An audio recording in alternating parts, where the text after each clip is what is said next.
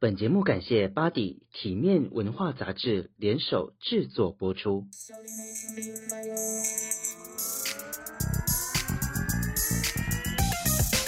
打开 Podcast 收听，笑脸的北霸哟，由豆豆带你一起进入年轻人的异想世界。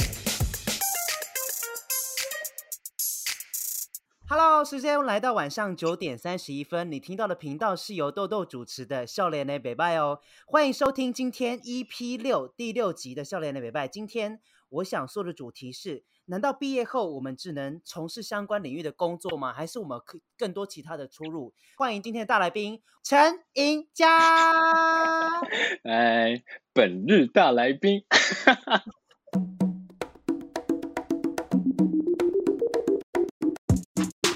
日大来宾。大家好，我今天的主题哈。从原本的服装领域，尹佳，尹佳，我们是大学同学，就是辅大织品系的一起的大学同学。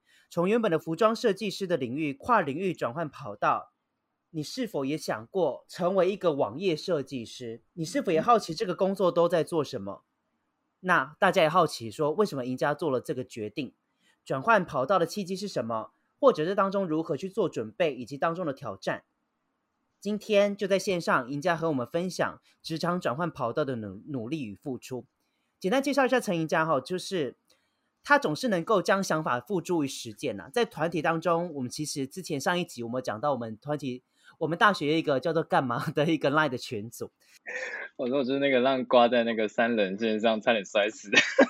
对对对，你就是让挂在那边抱怨说你送他一个烂包包的那个赢家，终于来到我们的节目上面。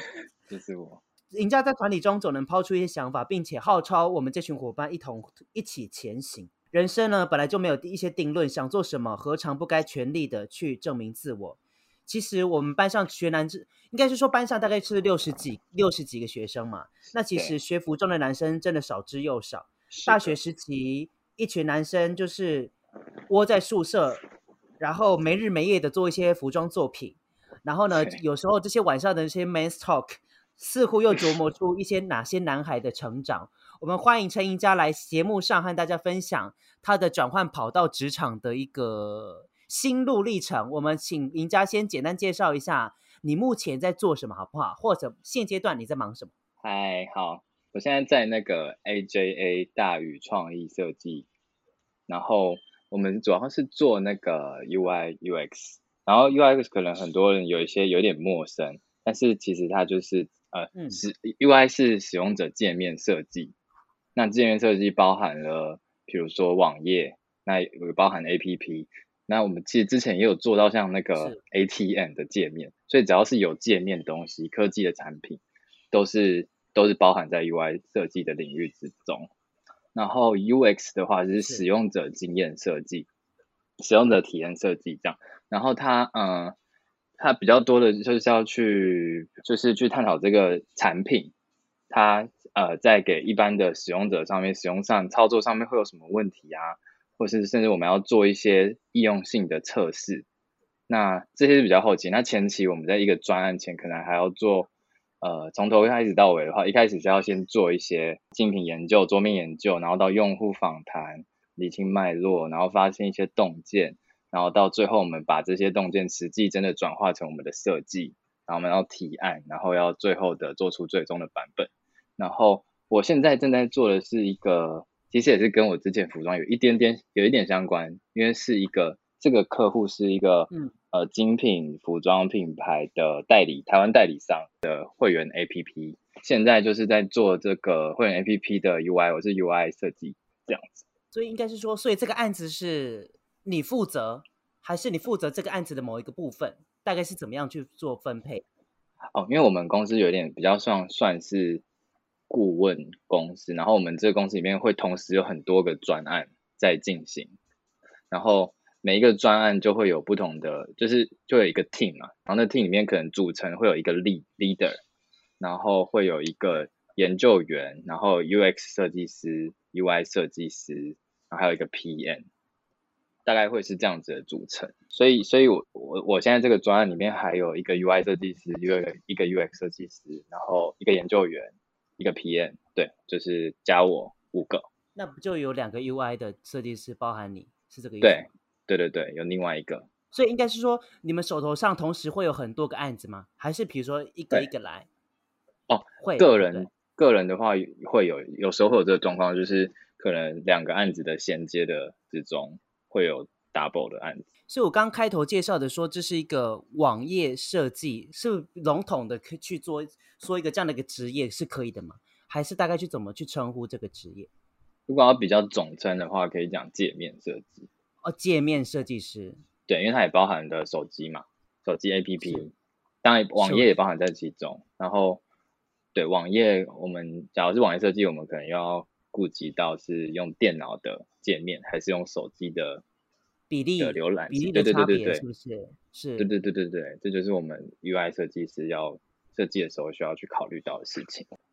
那我今天我今天也是一个很外行的角度，我来问哈。那比如说你学这个，是不是也需要学习一些程式嘛？嗯是这这这个东西吗？哎、欸，应该说，呃，我我自己其实没有特别去学，是都是用爬文网络上看教学的。那 UI 设计师不用熟到可以自己写写程式，但是假如你懂你懂程式的这些语言，你跟你能够跟工程前端工程师沟通，就你了解他的这些一些术语的话，这样你在呃产品。设计产品的开发过程中会很就会比较顺畅，就是你可以跟可以跟工程师沟通这样，因为我们 UI 我们有时候可能画界面画得很开心，但有一些东西可能就是工程工程师写不出来，就有一些对会做不到，所以这时候就是你就会需要有大量的沟通，去跟他讨论说那要怎么样，如果这个做不到，那要换怎么样的方式等等的这样，所以你会这些这些城市的语言的东西会会加分。但是不是必备的哦，它是一个加分啦，就更好去跟前端的工程师去做讨论啦。而且你也知道那个限制性在哪边，也许会更加的符合实际面这样子。那嗯，所以如果在你在在这个之前，你我们是不是就是比如说以一个像在 AI 上面画一个大概的一个设计图是这样的方式，然后再去做讨论吗？哎，对。呃，但是我们是用那个画界面的那个软体，跟那一般服服装的不太一样。我们是有 Sketch 啊，是是是，然后像最近蛮红的有 Figma，那这有这些专门画界面的的软体这样。对，然后我们就是画成，呃，比如说 APP 的话，它就是一小格一小格 APP 的荧幕，然后它我们会有，因为一整个 APP 是有很多流程嘛，会有一个 flow，所以我们就要把每一个画面都画出来。嗯，然后。还要把它串起来，这样子。啊、对对对，没错。比如说，我是使用者，我现在登，我下载了你的这个 APP 的第一个页面，比如说注册会员，对对对对对，然后第二跳到第二个画面，下一页就是什么之类的这样的一个步骤就对了。对。然后其实啊，赢家在我看你在自己的 Instagram 上面有分享一篇文章，这篇文章是在你二零二零年的十二月三十一号写的，嗯、我觉得这个日期也非常特别。应该说那天发布的啦，应该是说那一天对你来讲，也许你故意是选择那一天，是好像一个跨到二零二一年一个新的开始，同时你也是从原本的跑道转换到一个新的跑道这样子。我觉得可能对你来讲一个特别的意义的设定。那他也以过来人的身份去做一个转换跑道的分析。那在上面也有说他当初为什么呃为什么想要转换跑道啊，或者是透过什么样的因缘因缘际会，对，去触碰到这一个领域。你是说当初是在一个宴会厅上面是吗？你可以分享一下这个。这是一个，就有一个很很长、有点长的故事啊。是是是。但是你刚刚讲的那个点，就是我会进到大宇现在这间 AJA，是因为有一个完全之前完全不认识哦，参加一个我参加一中的朋友的婚礼，然后我那个结婚的朋友，他跟这个男女的同学是就是从小就是很好的朋友，所以就在同一桌。然后刚好就聊到说，就是那个女生她也是在做相关领域的工作，然后就刚好我那时候是那时候的我是已经确定要往这个方向，然后只是刚对，然后刚好就遇到她，然后她就介绍我有大宇这个，我是先从实习开始，对，有这个公司，然后大宇 AJA 它就是嗯每个半年都会有一个实习生计划，然后为期六个月，就是半年的实习生计划这样。然后我那时候就是就是真的是从实习生开始，高年级 实习生开始去一步一步的去学，因为毕竟也是换换了一个跑道，所以我想说那就不要急，就是慢慢一步一步扎实一点，这样没错。所以对契机是在那个婚礼上遇到，应该是说你想好了要往这个方向去走。那在这个之前，你已经有了这些能力吗？还是就像你说的，这个半年进去从零开始，慢慢去学这样子？之前是上网络课程，我之前有上一个哈号的那种线上课程，哦、然后还是教比较基础的 UI UX 跟一点点程式的一个一档课程。然后除了这之外，就是我等于我就边上课，然后边做自己的 side project，就是因为这我就想说之后也是要有作品集才可以去面试嘛，所以我就边上课，然后边开始做那个作品集。然后那时候就在想说，那我的主题到底要做什么？我就想说，那是跟因为我自己是服装背景出来的，所以就我那时候就看到了那个 Uniqlo 的 APP 设计的有点嗯有点 很难用这样，oh. 对，然后想说哎这个是跟我服装相关的，那我在面试的时候会很很好发挥，很很多东西可以讲，所以我就跳了这个主题，然后开始去帮他 redesign 重新设计这个 Uniqlo 的 APP 这样子，嗯哼，对对对，然后对，所以我呃。过程都是在做中学啦，自己做 project，然后自己爬文，自己学，然后到实习去实习，然后真的学到很多实战的东西，真的是在实习的时候。实习的时候，我们的 project 一开始就是老板派给我们，我们一起一起那一期有三个实习生，然后他就派给我们前期是派给我们一个一个专一个功课一个专案，叫我们三个自己去做一个模拟的专案，这样是。对，然后后期的时候，我是老板直接把我派到我们那时候在做远传官网的改版，对，然后我那时候就去支援他们那边做，就是开始做 UI 这样。那你同期的三位实习生，是不是只有你上？哎，是 不是啦？啊，不是啊，都我这只有我上，但是因为另外两个他们其实是有别的别的，他们其实都有上，只是有一个他要去念研究所，然后有一个他有别的规划。所以，所以后来就只有我留下来。啊、那也很奇怪哈，那也蛮奇怪的。没有了，他们都有，他们都有上。哦，大家都是有上，但是可能每个人的人生规划，就可能也没继续待在这边就对了。对而且，哎，其实，在那那篇文章上面，其实刚刚赢家有讲到 Uniqlo，你帮。你是说自己做一个作品集的这个部分，Uni 你拿 Uniqlo 这个服装品牌嘛，你就觉得说它应该可以做得更好。嗯、然后你上面那个文章也有提到说，其实，在做这个 UI 跟 UX 的设计，跟服装的一些程序有很大的相关联，对不对？你发现了一些、哦、对，对连接这样子。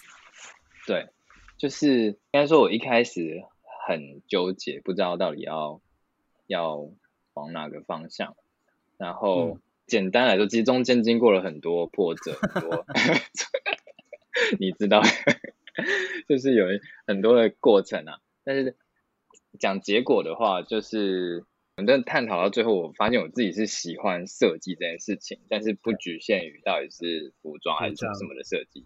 就是对我来说，设计出一个东西，一个产品，不论它是有形无形的，是界面，是服装。我当我看到有人使用它，我都会觉得是很有成就感。这个是我觉得对我来说人生很蛮有意义的一件事情，这样子。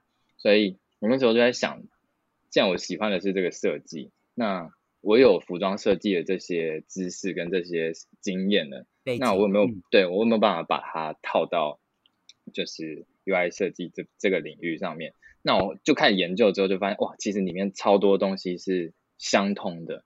就举例说，服装的开发的生产的过程，可能是要从，比如说开始一个季度的规划、系列规划嘛，然后你可能开始要画设计图，然后开始收集一些资料、设计图，然后要开始去找布料、布料、素材，对，打样，打样完之后还要去试穿、修样，修完样最后确认样之后还发大货。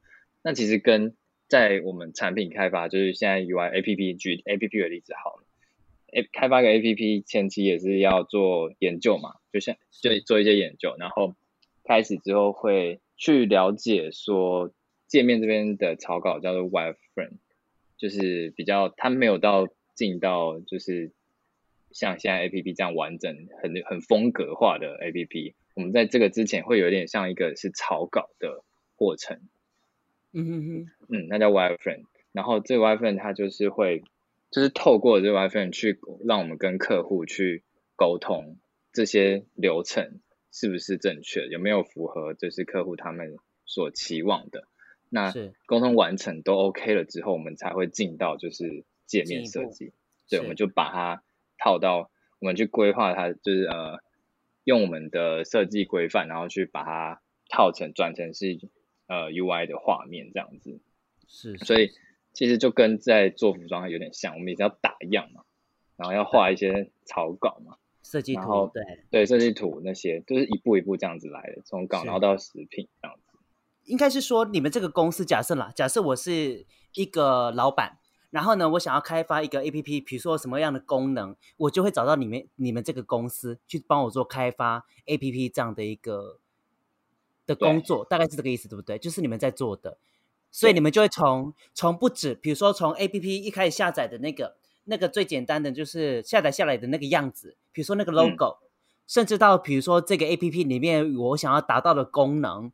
就是透过你们这这样的公司去达到这样的一个目的就对了，没错。所以相对来讲，这种行，这种应该是说这个产业肯定肯定应该说 APP 这种东西也不是说一直以来都传统产业，相对来讲也算是一个比较新，也不算新啦，但是也算是比较年轻的一个产业别，对吗？嗯，可以这么说，而且它就是比我觉得相较是比较是有发发展。比较有未来性，比较有发展性的，对，因为现在几乎所有的品牌，就是品牌端都要有一个数位的，给客户也要有一个数位的体验嘛。那这数位体验可能就官网、APP 等等的，就是各种东西。那这些其实都包含在我们的业务范围。那官网可能又不是只开发一次，它可能又要有一些改版，又要迭代，后续的更新是。对对对，所以这个其实是。就是会一直是有发展性的，一直都有就是需求的一个产业这样子，而且相较于服装产业了，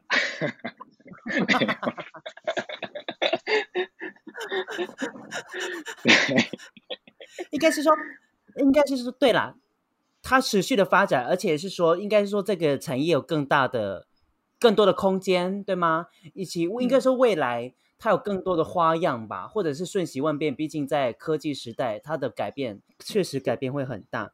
然后，赢家说最近你在做一个国际品牌，但是一个台湾代理商的一个会员的一个 APP APP 的界面设计，没错。对，然后刚刚有谈到，哎，那要不要谈一下你的，比如说目前工作，比如说，哎，应该是说目前因为也是防疫三级警戒，也是在家，对不对？对，所以是不是等了二十二十七二十六号之后，也是需要回到办公室这样？应该会回去，但是应该会蛮多人跟老板要求，就是可以之之后也可以在家工作个一个礼拜，可能在家工作个四天。是不是？其实是不是这个工作其实其实在家跟在办公室限制性没有太大？哎，我觉得像可能。我不太确定所有服装产业是不是，但是像可能相较服装产业，像陈宇，因为跟陈宇，他好像有时候还是会进公司，他还是对啊，对啊，就还是布卡啊、样衣啊什么什么的，还是会需要到公司嘛。但是我们这个产业相对啦，因为我们都是就是一台电脑就可以工作。对，那除了只有一些，比如说要去找客户访问，或者是访谈使用者访谈，然后或者是要。对，就大概这种是访问，需要跟人接触，或是一些比较重要的会议才需要去公司，要不然其实都是在家就可以了。我们这次的测试啊，其实也是用远距离测试。对啊，就是现在也不敢让你去吧？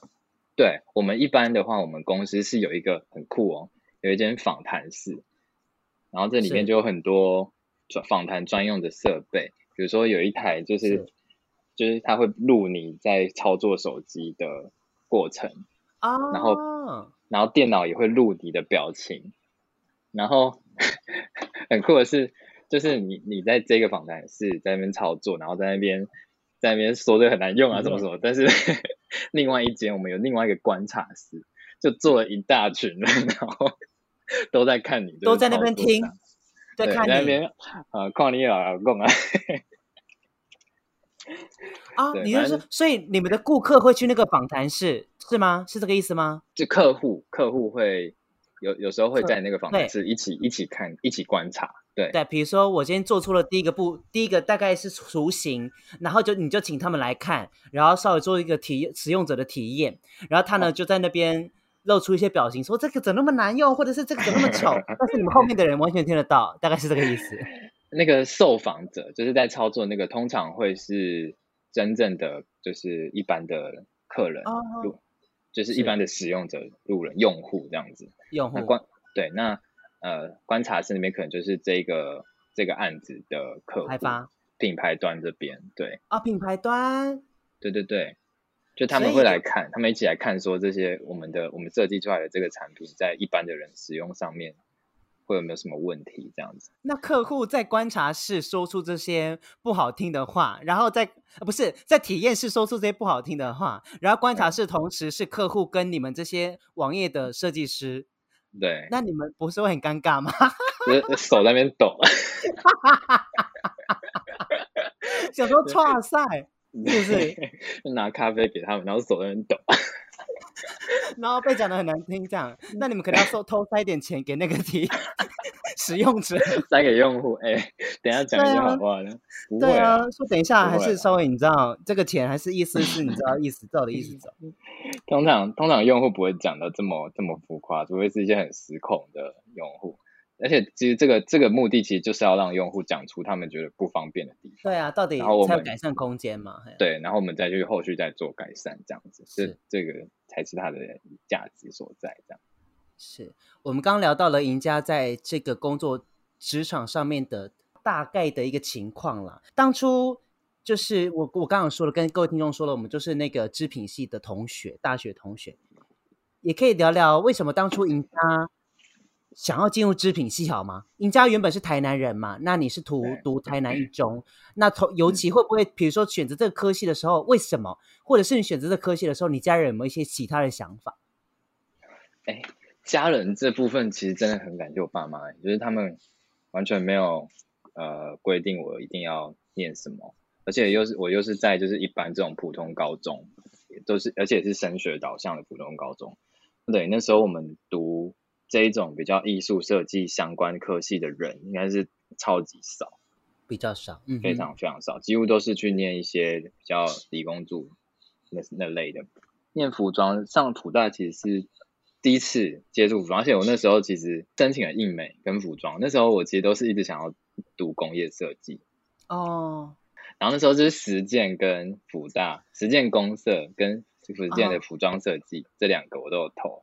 然后辅大的印美跟那个辐射，对织品系辐射组都有投。然后两个第一阶段都有上嘛，都有录取嘛。然后面试的时候，他们两个很贱，两间学校摆在同一天。所以我只能选一个。我觉得这样子 学校也省得麻烦。可能吧。好，那你为什么选择了织品系？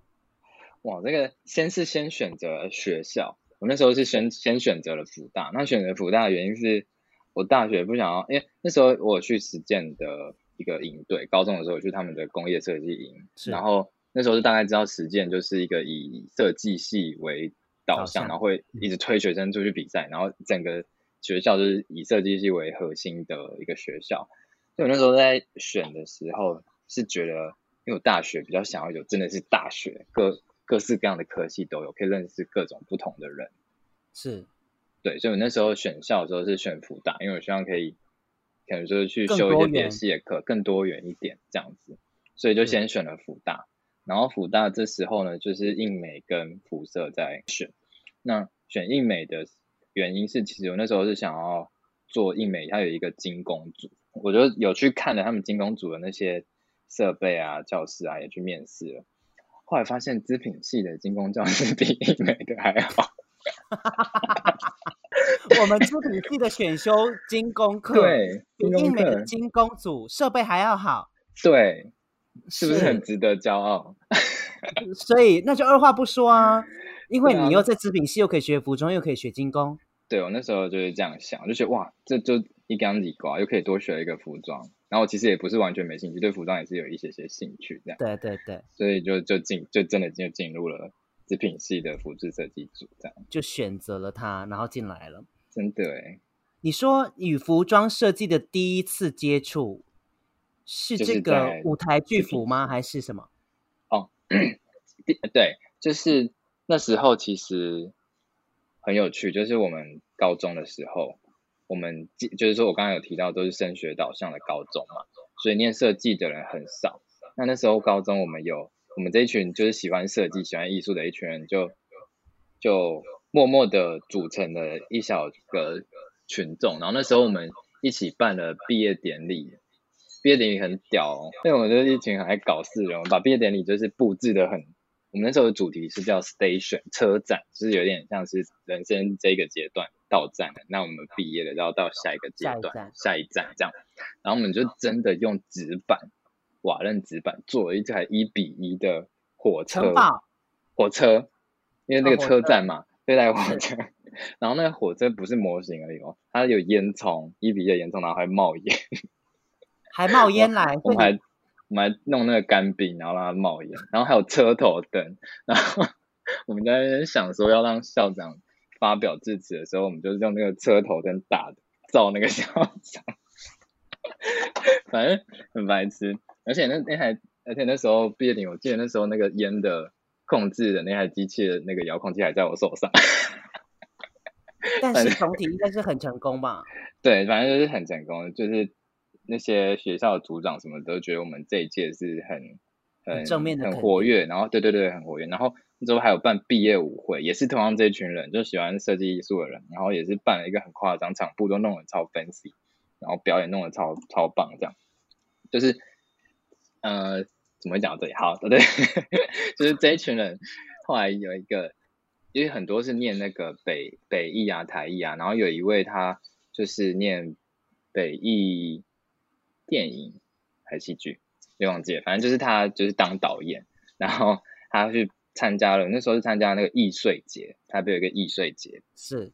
对，然后他就是很呃有很多的剧团会去表演，然后他会租借一些场地，比如说在华山松烟或者在宝藏岩有会有一些呃剧的空间，那那时候我们就是这一群高中生就组了一团，然后。有男有一中有男女的，然后都是对设计有兴趣的，然后就是组成一团，然后大家就各司其职哦。因为我们里面有人是学灯光设计的，然后有些是戏剧系的，然后有一些是像我就是做服装的，然后有一些可能是其他设计的，然后我们就各司其职，然后就一起去完成这个剧。然后那时候就是我做了几套六套的剧服吧。但是第一次就是开始真的去做了一系列这样子服装，然后是真的有穿上，虽然是比较表演服性质的，但就是第一次接触从这里开始。进入大学吗？还是大学之前？你做的这，这个是好像是大一，一大一的寒假还是暑假的时候。哦，我懂了，因为你各自已经到，比如说台艺或北艺不同领域上面也学习了到了一些东西了。然后你们在一起号召回来去做一个这个剧团，对的整个东西这样子，大家大家现在还有联络吗？还还有啦，还有，但是要组成再真的组在一起，可能也不太容易，太难了。而且毕业，大家又毕业又工作五年了，这样子。对，其实，在织品系这段时间，好像。我们昨天在讨论的时候，其实我们就想想说，哎，在大学的时候到底发生一些什么有趣的事情？其实还有说到，其实我们以前一个历史，就是我们去参加过电视节目。其实，其实我会去参加这个电视节目，其实似乎也是赢家起头。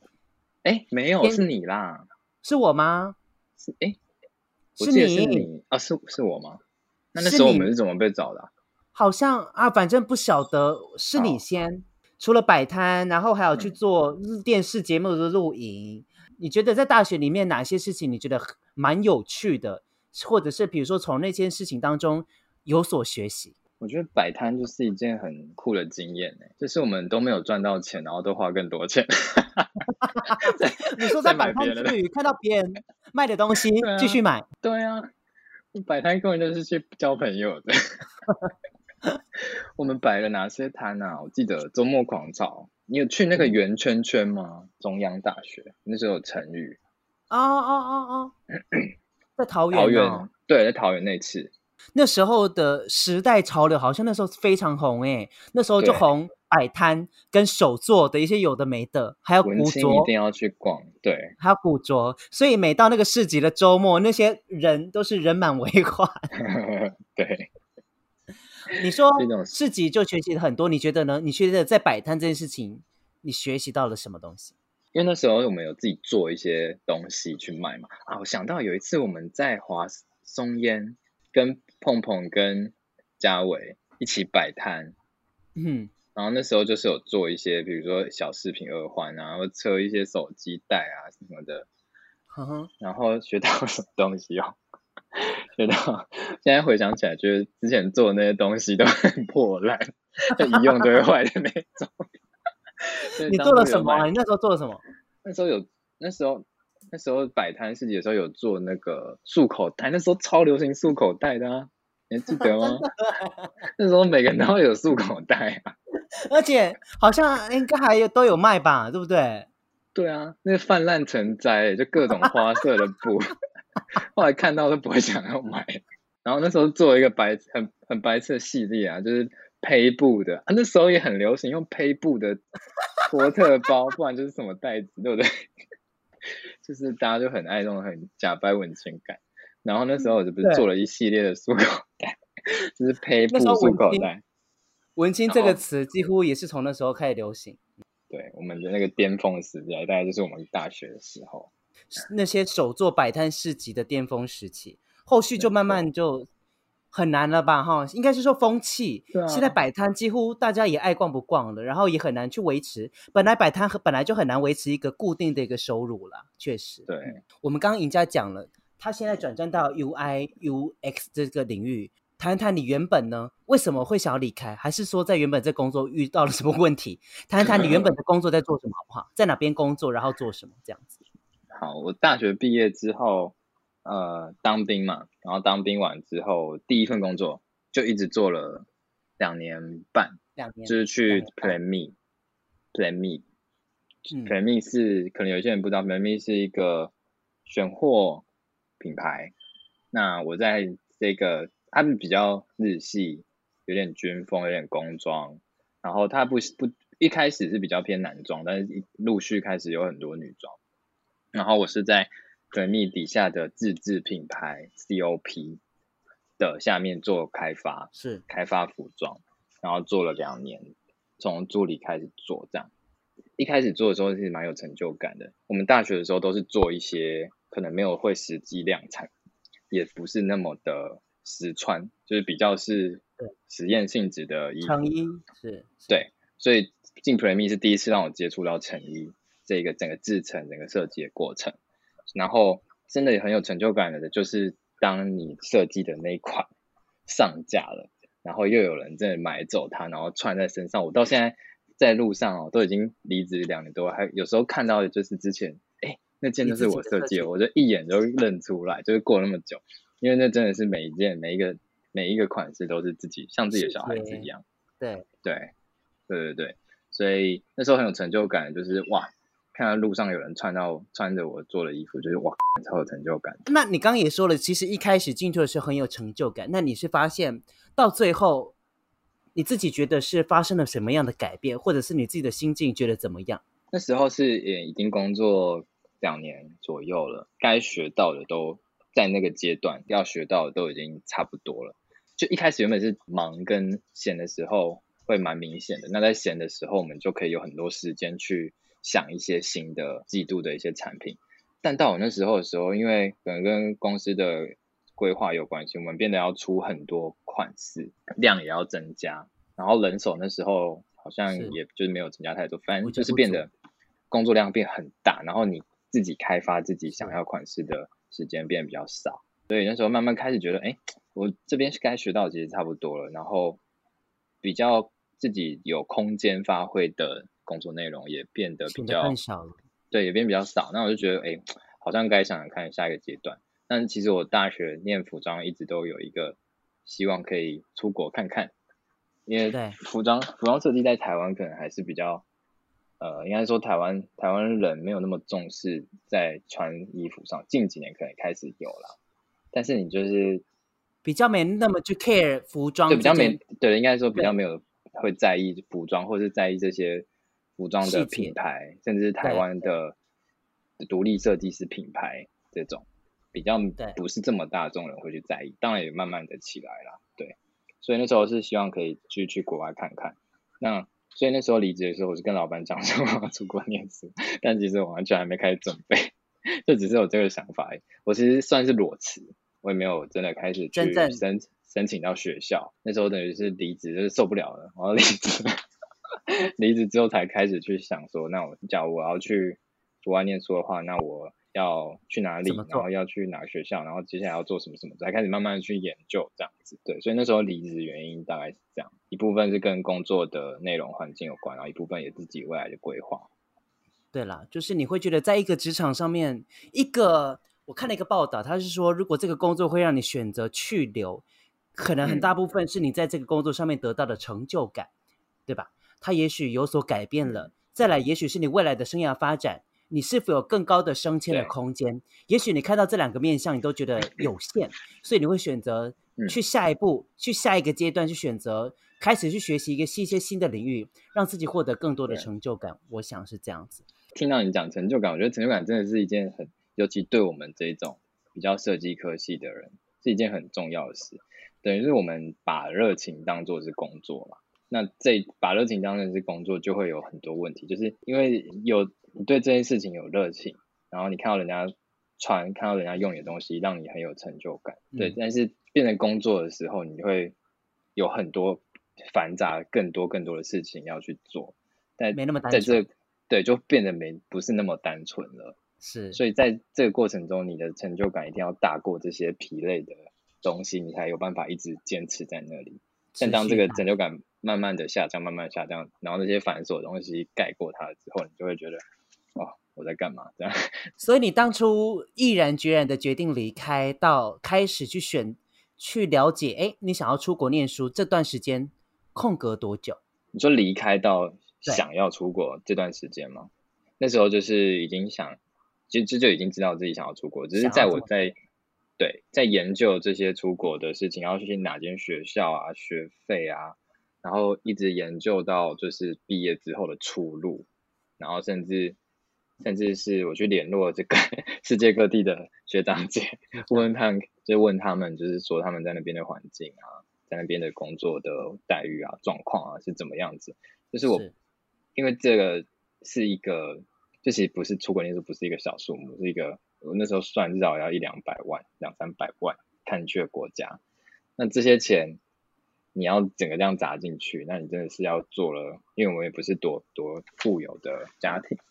所以，至少我觉得前提是要做很多很多的研究跟准备。所以在前面就是研究了这些很多很多很多的东西。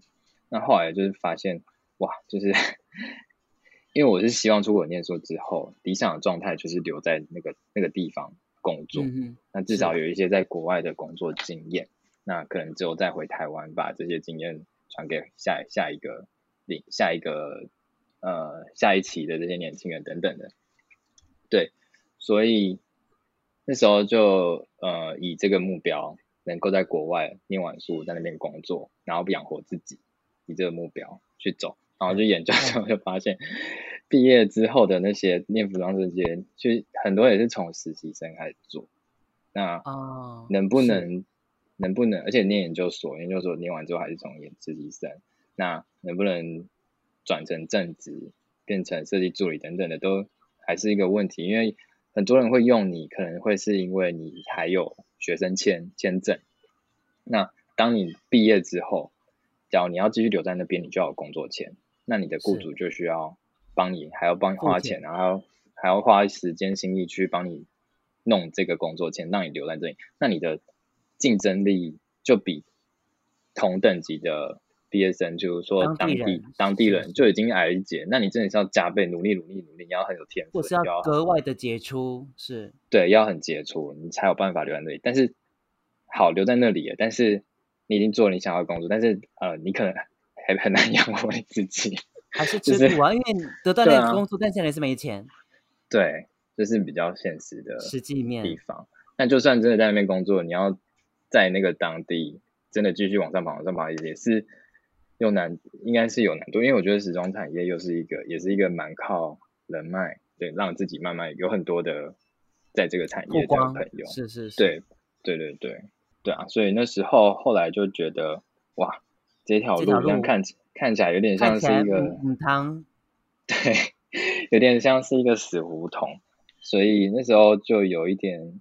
哦，很很挫折，那时候很很压抑，就是想说，哎，我一直想原本一直理想的这条路，有一点瞬间被打掉，然后会有一点没有方向感。哎，那我到谷底，就说那我接下来到底要怎么走，对不对？对，就是这之间有很多声音嘛，你就觉得说，哎，我原本都想的好好的，为什么怎么会这样？我怎么没有想到？或者是，哎，我那我为什么要离职？我离职到底对不对？或者很多的怀疑自己的声音，是不是？那时候对，真的会很质疑自己。就是开始质疑自己的能力，就是啊，我我是不是不够努力，或者我是不是能力不足，或是不够有才华？现在开始很多质疑自己，对。然后过了这一段时间之后，就变得是还是日子还是要过下去，所以 还是要想到很多，还是要开始想有哪些出路，哪些办法，总不能一直就是不知道自己要干嘛，沮丧下去。嗯哼，对对对。所以那时候就开始想一些出路，比如说，我可以，我假如要继续在服装这个产业的话，那我是继续像做培密这样子的品牌公司去开发自己的产品，还是去大公司、成衣公司，比如说巨阳、如虹这种大公司，那各有优缺点。小小品牌公司可能你发挥的空间比较大，但是可能待遇跟发展性可能没有这么好。那大的成衣公司，你可能就是你可能就是待遇很好啊，又有股股票分红啊，或是或是也有年终也很多，像如虹好像如虹 如虹好像蛮蛮可观的，对啊，但是他们可能相对就是发挥的空间就没有这么好。对啦，对，所对啊，所以就是各有优缺点。那我就在很想说很烦，就是到底还有没有其他的路可以走？所以我就是先跳脱，就是先。回忆，我那时候就重新，重新哦，我已经大学，大学都毕业四年了，然后又工作两年半，大概呃这样就七年，大概七年了，我都是在服装这个领域，才就是遇到这个事情，我就开始重新想，那我七年前到底在想什么？我当初为什么为什么会因为那个？当初就是为了那个精工教室 被骗进来。对，就是重新去检视到底到底当初是为什么会开始服装，重新从我。接触到服装的源头，开始去就是重新去想象我当初的自己，对，当初自己到底是为什么会走这条路。那这样子重新想想想之后，其实发现自己就是跟我一开始有讲到，我自己是喜欢的是设计这件事情。那设计它可以有很多种产品嘛，很多种面向，所以我就不这么再拘泥在服装这条路，我就去看，就是我还有。什么设计的路可以走？那这时候我自己用的方法是，我去想了两个，应该可以讲说是两个圈圈。那一个圈圈就是我的我的兴趣，兴趣在这个圈圈。那我的专长是这个圈圈。然后我就开始就是盲目的，就是想到什么就写什么，想到什么就写，对，keyword 就写上去。然后我就看那个连接的地方，就是我的嗯。对对对，我的专业可能对于呃软体啊，或是科技这上面的相对比较上手。我们不是有那个电脑绘图课吗？对，那时候我就是比较还可以 cover 别人这样。对，就是这个，我觉得我在操作这软体上面比较 OK，所以就发现有我有这方面的还比较 OK 一点的。然后跟嗯哼，对，然后跟这这边是专业，然后兴趣设计。那我们把两个结合，然后去看了一下，就是有哪些是符合我这样子的两两者，对，符合这两者之间的工作，那就发现哦，有 UI 设计，有界面设计这个领域，那又是一个我研究之后发现其实是还不错，蛮好，蛮好开始进入的一个领域，因为其实国内学大专院校在教这方面的也没有太多，是，就是可能是呃台科大、北科大。然后交大好像也有，就是没有太多是专专攻这个领域的，所以很多的这个领域的人也都是转职进去的。有些甚至我们公我们呃我们公司很多是一些，比如说台大心理系或是法律系等等的，跨很大，跨更大，跨比我还大，跨超大，对对，转进去，但是他们可能就会比较是研究员跟那个使用者体验设计师，因为他们就是会比较。比较多是可以对像分析研究类的工作，就会蛮适合这类型的科系，其实还蛮适合这样。所以我后来发现 UI 这方面，因为是也是画画，也是界面，只是我觉得服装其实对我来说也是一种界面，我这样把它转化了，就是手机 APP 是一个界面，服装也是一个界面，服装会有比如说扣子，会有布料，然后我们要打版，然后要车缝。然后到最后做成一件衣服，那其实做 APP 也是会有这些从小小的元件，我们知道它原子设计法，比如说 APP 里面会有按钮嘛，然后会有会有文字，然后对图片也是这样一个一个小小的东西组成起来的，嗯、然后会有版型，版型之后到最后会有一整个设计系统。那就像服装的一整个设计，服装服装设计也是会有一个季别，会有一个它的设计系统，它这个季节要传达什么，要用哪些元素，要用怎样的风格、怎样的版型，这样嘛。那其实跟界面设计其实两者是有相通的、很接近的，所以我那时候就就是用这样子的转化方式去想，然后开始去接触 UI 这个领域，然后就其实还蛮还蛮顺利的，就是开始一步步的进来，然后就接到说 有人在问你的时候。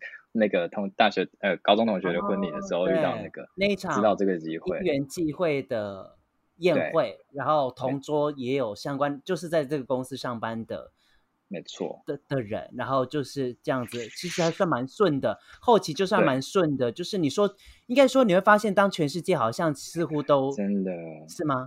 是吸引力法则，就是对对对，嗯，那时候二零一九年底到二零二零年初。那真的是已经有点像跌到谷底，就是那个煎熬的阶段。那在这个过程中，我觉得要慢慢的起来，就是其实有一个很重要，我看到有一句话很重要，就是要 fake it till you make it，就是你要你要顶起来，你现在要转职了，你要，但 fake 不是叫你要呃假装你会，或是要要你去做你做不到的呃事或者什么。就是 他其实是要你，你要你要转到这个领域的话，你要先很投入在这个领域，很认真的去研究，然后怎么讲？比如说你要去面试的时候，你就要很有很有自信。那这自信，当然你可能你知道你自己才刚进来这个领域，你可能不足，但这个自信要从哪里来？就可能是你要用你与众不同的地方，就是会是你的经验。比如说，我刚刚就想到我要怎么把用服装转化到 UI 这个东西，是这个就会是我的对这个思考点，对，这就会是我加分的地方。然后我就相信，就是其实要转职，所有的领域，我觉得所有事情都是相同的啦。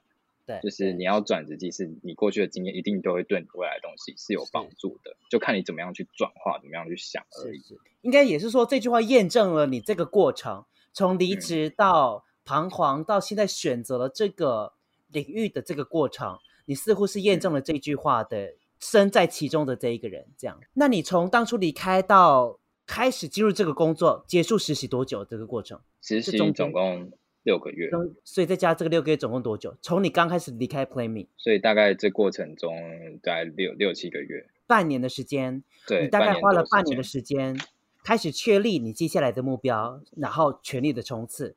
在于 UI 跟 UX 的这个领域当中，对对对。回头看一看这个决定，你现在是觉得很庆幸啊？真的是我当初我做的这个决定。如果当初我还在原本的那个服装，我真是深陷泥淖当中。你会觉得说有点窃喜，也不是说窃喜。你你庆幸你做的这个决定，还是说你觉得实际面？你还是碰到了一些问题，还是觉得你觉得呢？跟各位听众分享这些你心里的这些 声音，好不好？对，因为我到现在其实也做了，我刚刚说二零二零年的二月嘛，然后实习六个月，然后到现在已经二零二一的七月了，已经一年半工作在这个领域了。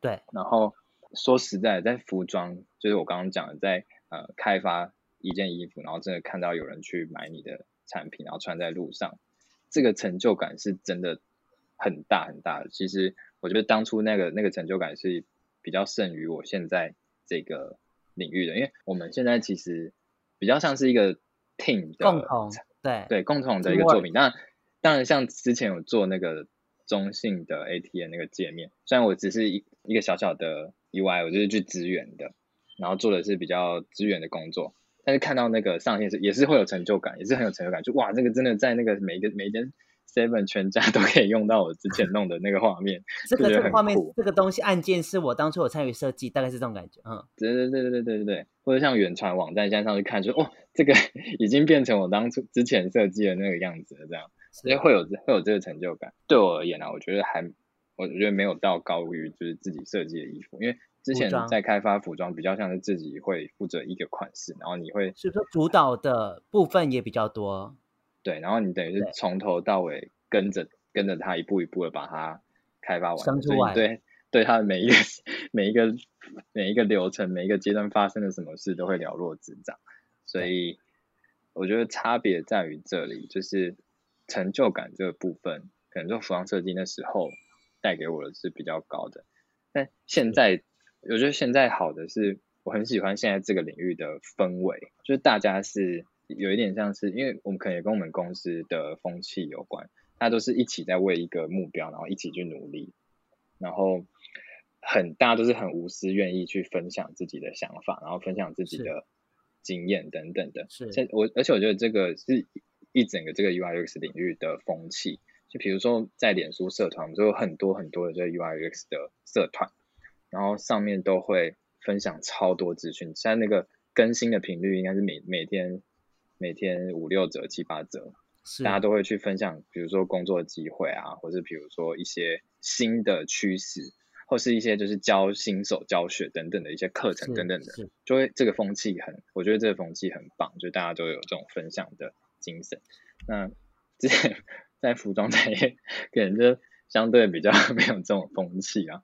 我自己觉得，对对对，所以，然后加上我刚才之前有提到，这个产业也是会比较，我自己觉得可能会相对比较有发展空间，然后它的可能待遇啊、环境啊，也是比较不会有天花板比较高一点点，就是比较不会有限制的啦。所以目前我觉得是不。不会太后悔。那其实我对于服装这件事情，其实呃，虽然说其实就是放弃了原本这条路，然后去换了转换跑道，但我自己的想法是，我是换成另外一个角度去看服装这件事情。对，就比如说，嗯、呃，比如也是因为我之前有服装这个经验，然后现在的老板才会安排我在现在这个专案，就是服装精品的台湾代理商做他的 APP。那其中就就当然也就会有应用到一些我之前服装领域这边的一些经验，对对对对对，所以我觉得冥冥之中都是都可以触类旁通，都可以聚集成今天就是过去的经历都汇集成成全你今天的所有的这些选择等等的，对对对，所以我觉得没有呃现实跟理想到我目前为止，我觉得不会差到太多。我觉得不会差很多，我觉得目前都是还很好，不会后悔的。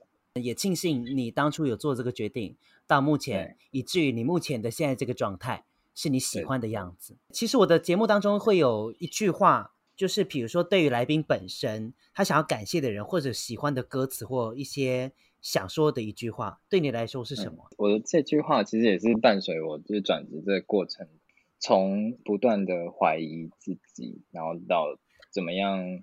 怎么样开始重拾建立自己的信心？怎么样开始去重新站起来努力的一句话，带给我，我觉得很多带给我很多力量的一句话，就是村上春树说的。他说：“其实没有所谓正确的选择，就是只有你只有自己不断努力，让你的选择变得正确。”我觉得这个，尤其又是当我这种遇到人生的转捩点的过程中很，很很受用的一句话了。其实我们都是幸福的，就是我们有很多选择。我们我们是有很多选择可以走，我们是很幸福的。但是变成选择太多，你自己也会开始很很煎熬、很磨、很彷徨，然后也开始甚至到最后，对，然后开始最后甚至是怀疑自己。所以，然后又很怕后悔，选择一条路之后会后悔，对，是不是什么？嗯、对，但是其实我我觉得每一条路都真的没有所谓的正确或错误，在这过程中你一定都会学到什么，就算你这条路就是最后就遇到死胡同，但是比如说我，比如说我在服装这个好像是遇到一个死胡同，但是 这些经历其实对我也是在现在这个领域也是很多很多很多可以帮助的，很多的经验是可以转化到我现在这个领域的。所以真的是我觉得没有所谓正确或错误的道路，就是你就是选择了，那你就是努力去把它这个选择变得正确，这样子。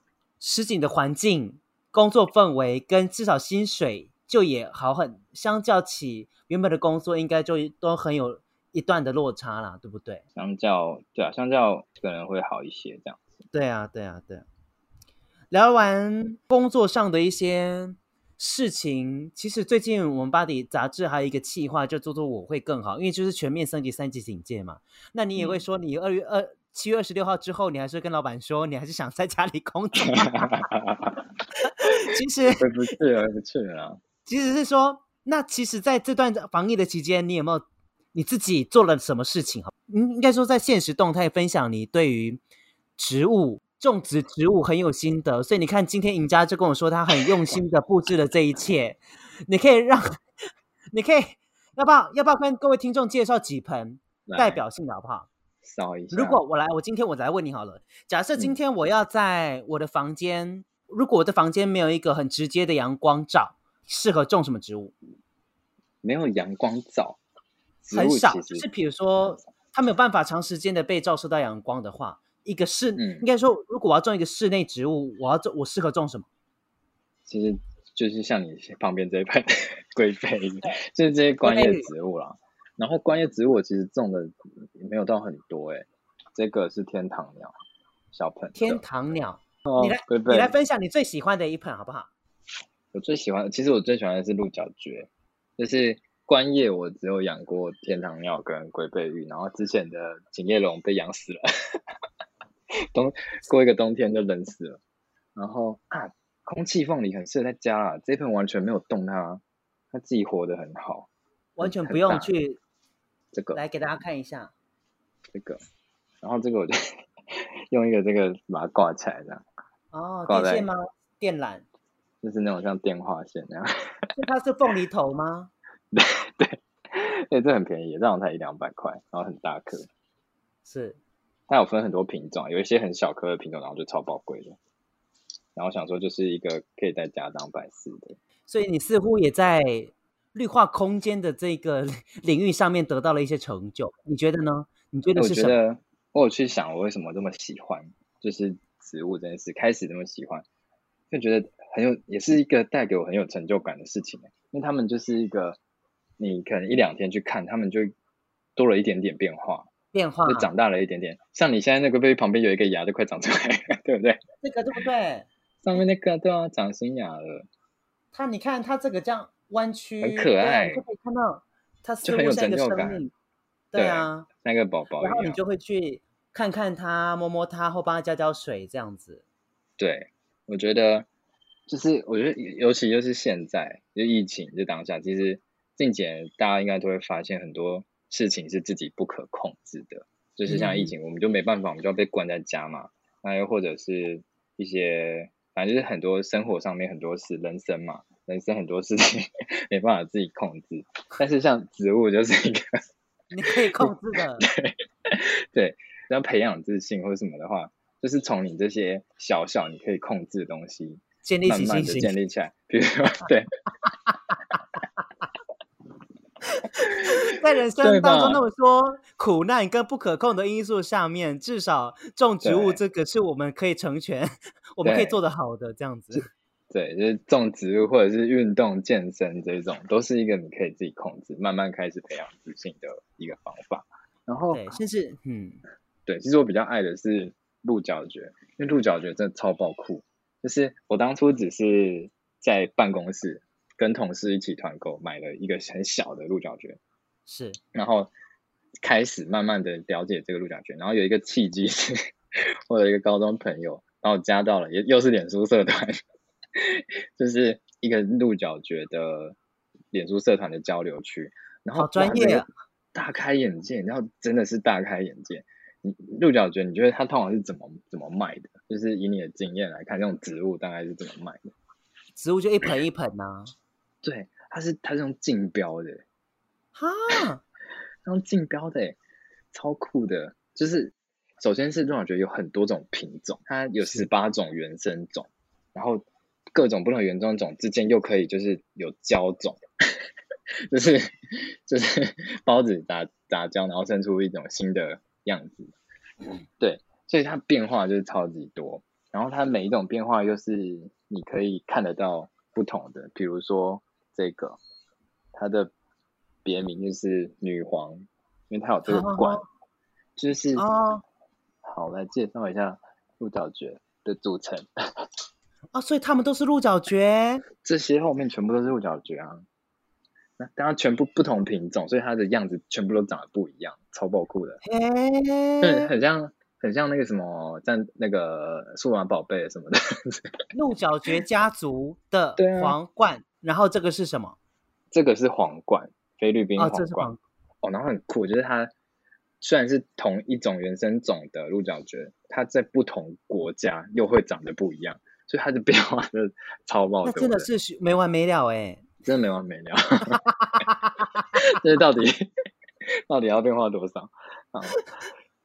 鹿角它就是就是这个我们俗称叫脸，这是它的营养液，然后这个我们叫手，因为它就会这样子状踏出来，很可爱，像手指这样。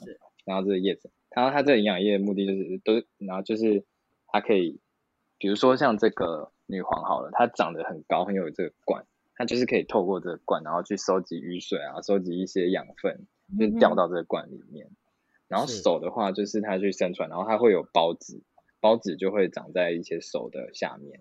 孢子就是它那个传宗接代的那个。然后像刚刚这只是皇冠，然后它也是会，它之后也是会有冠，像一个皇冠一样，所以它才叫皇冠。然后女皇就是有女王的王冠。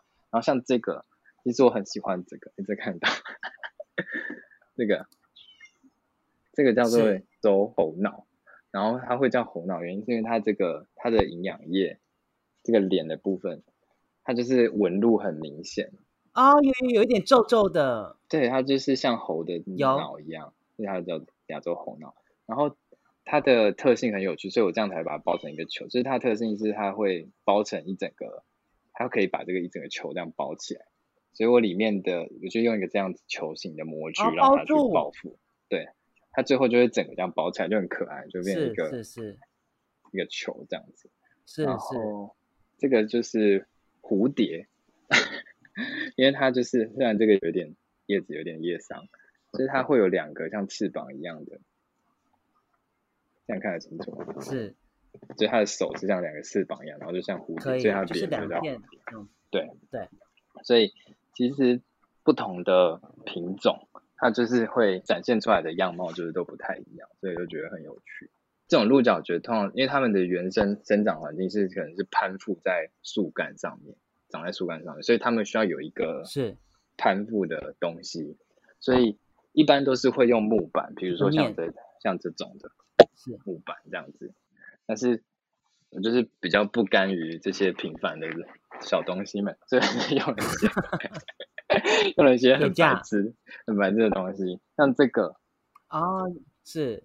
这个是 IKEA 买的滤网，滤网塞塞面粉的那个，然后用的就是因为它它鹿角蕨好看在于它会它会包成一个很漂亮的弧度，比如像像这一颗，这一颗它下面这个叶子就会包成一个很漂亮很圆的弧度，所以。就是会找找这个网员，就是因为它有一个很漂亮的半月形，所以我就期望它是可以整个这样保下来，所以用这个。然后像是 这个，这我最近做的 球拍，很酷，超酷。这我还特别去找这球拍，球拍比植物还贵。那是古董吧？是不是？对，就是找之前以前那种木质的球拍，对，然后对。然后会用这个球拍的原因，是因为这个拍面它其实是一个就是有孔隙的嘛。那其实鹿角蕨它也很需要透气，很需要透风。所以我刚刚像这个，它也是就是滤网，也是一个孔一个孔的，所以我都是会挑这种有孔，让它可以透气，因为避免它脚都一直闷住，它的根会烂掉。对对，所以我就找这个，我就觉得这个球拍超适合的。然后对啊，而且很好看。对，就看到这个古董，然后还给它重新刷那个防水漆什么的，有没有？有的没的。然后这个这个也很可爱，我最近喜欢的非洲圆盾，因为它像一个盾牌一样圆圆的。非洲圆盾。对，它的这个叶子就是会包成一个圆，很圆，它不会像就是皇冠这种，呀呃女皇这种是会往上长，它就是会。是。然后像这个就是 我用一个 帽子。帽子。帽子，其实特别去买的一个帽子，就觉得哎，感觉帽子很适合啊。然后。就是我还希望它就是之后包下来的时候可以沿着这个帽檐这样子啊，为了透气，我还在下面打很多洞，打那个鸡眼呢，鸡眼扣，对，不会闷住这样。对对，这是帽子的部分。搞不好你可以种这个拿去卖耶，因为你的比如说你的呈现的方式很特别。哎，是我刚刚讲到卖那个那个竞标那个，有一些特殊的厉害的稀有的品种，可以卖好几万，我傻眼，就像一个小的 苗。一小个苗，其实那个我真的还没有涉略到那边，有一些品种小小的，那一点点的一个苗而已，我可以卖到好几万几万块，对，我就傻眼，超可怕的，这是很稀有的，这是外面的世界无比的大，我们都不知道。听到那个社团里面真的大开眼界。这个好了，这个是 IKEA 的那个洞洞板，这是它是挂工具的，墙上收纳的那个，对，然后这个就很方便。这就可以很适合很好的挂在墙上，嗯，然后又可以透气通风。不过我发现它有一点，这可能没办法用很久啊。这它浇水，水会有点渗到那板子里面，会有点泡泡。它好像有点烂掉，可能就要再换别的板子。对，反正我最近的兴趣就是找各种有趣的东西，然后把它变成鹿角蕨，可以放在上面的板子。也也是因为有这段在家防疫的期间，你有更多的心思去照顾你的这些心爱的植物。然后似乎是看着他们慢慢成长的过程，你似乎也觉得说，在这个 不可控的 人生当中，似乎有一些东西是你可以好好的去去看他长大，你可以掌控的，对，你可以去，你有你用你的能力是有办法慢慢慢发现他的一些改变等等的。最后，想要在这个领域上面从事这个领域的一些人，你是否有一些建议可以给他们？哦，就是想要进 UI UX 的领域的人的建议这样子吗？呃，或者你觉得进入这个领域的人需要什么样的特质？建议的特质，其实我觉得是这个领域需要沟，我觉得很需要沟通能力。沟通能力，对，因为呃，它是一它的呃，一个就是可能你要跟客户能够很有效的沟通，然后展现你的专业。那另外一个又是因为我们这整个专案不会是只有一个人经手，你会需要同时跟很多人协作，比如说工程师和 UX 设计师，然后研究员等等的很多人，所以沟通能力也很重要，协作沟通能力很重要。然后呃，我觉得就是不用像我刚刚讲的，不用太在乎是是不是本科系或者设计相关的，因为。很多的你过去的工作经验或者什么，都是对你现在很有帮助的。我们公司真的很多都不是相关科系的人，是对，所以还有什么建议吗？我觉得，假如要学习的建议的话，就是真的是做中学，就是你不要就是单看，不要是单纯在那边看那个课程，真的会上到想睡觉，但是做。边做，然后案件当中是，对，然后挑一个你的有兴趣的东西的案子去做，然后边做，然后边去遇到不懂的，就去查或者是去问一些之前的前辈，这样子 会，会我觉得会最有帮助啦。这个这个领域当然也有它的好跟不好，所以这是要你真的要先了解，先了解这个领域。那了解这个领域有很多方法，就是比如说你去赶快去加入那个 UI。UX 的脸书社团，这一个领域里面的人，大概大家都在做些什么事情？做什么？这样对，或者实习，我觉得实习也是一个方式啊。假如你没有经济的压力的话，实习也是一个很快可以进到这个领域的一个途径。谢谢人家的分享。其实，在你的文章上面有一句话，这首歌也是我很喜欢的。他你说是陈珊妮的一个叫做《成为一个厉害的普通人》。或许没有办法成为夜空中那颗最闪亮的星，但记得永远不甘只是星辰。我觉得是说，就像宜家刚刚讲的。在转战的过程当中，或是人生当中，有很多无数的摧毁自己的这些 低潮。对，但是你不要去小看自己，就像赢家，他就是一个很正面的例子。就像是赢家活生生的，你不要去说，哎，我只在我所学的，但是我是不是只能做相关领域的，甚至是怎么去跳脱？那就像这句话告诉我们的，不管怎么样，都不要小看自己，然后相信自己。其实透过今天的访谈，真的很高兴，也更加了解这个领域。那也真的也为你高兴，是说从一开始的打破自我，从很对服装有热情，但是比如说慢慢的被它 摧毁之后呢，打跌到谷底，甚至全部打碎之后，你重新的去建建立自己的一个这样的过程，甚至到现在你到一到达一个你喜欢的一个状态，那就是一件最好的事情。对，今天还是非常感谢赢家 来到笑脸的北拜的节目上，一起跟大家分享他转战的一个心路历程，谢谢赢家，谢谢，拜拜。